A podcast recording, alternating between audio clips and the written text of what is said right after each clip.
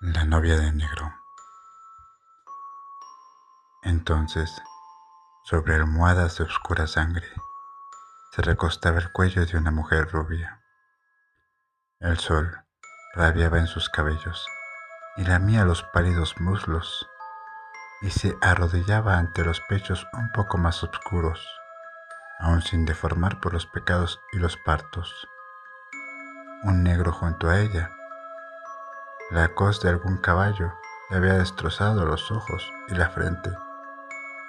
Los dedos de su sucio pie izquierdo se hincaban en la pequeña oreja blanca, pero ella yacía y dormía como una novia, orlando la felicidad del primer amor y en espera de numerosos viajes celestiales, de la sangre joven y cálida, hasta que alguien le hundió el cuchillo en la nivea garganta y un delantal púrpura de sangre muerta le cubrió las caderas.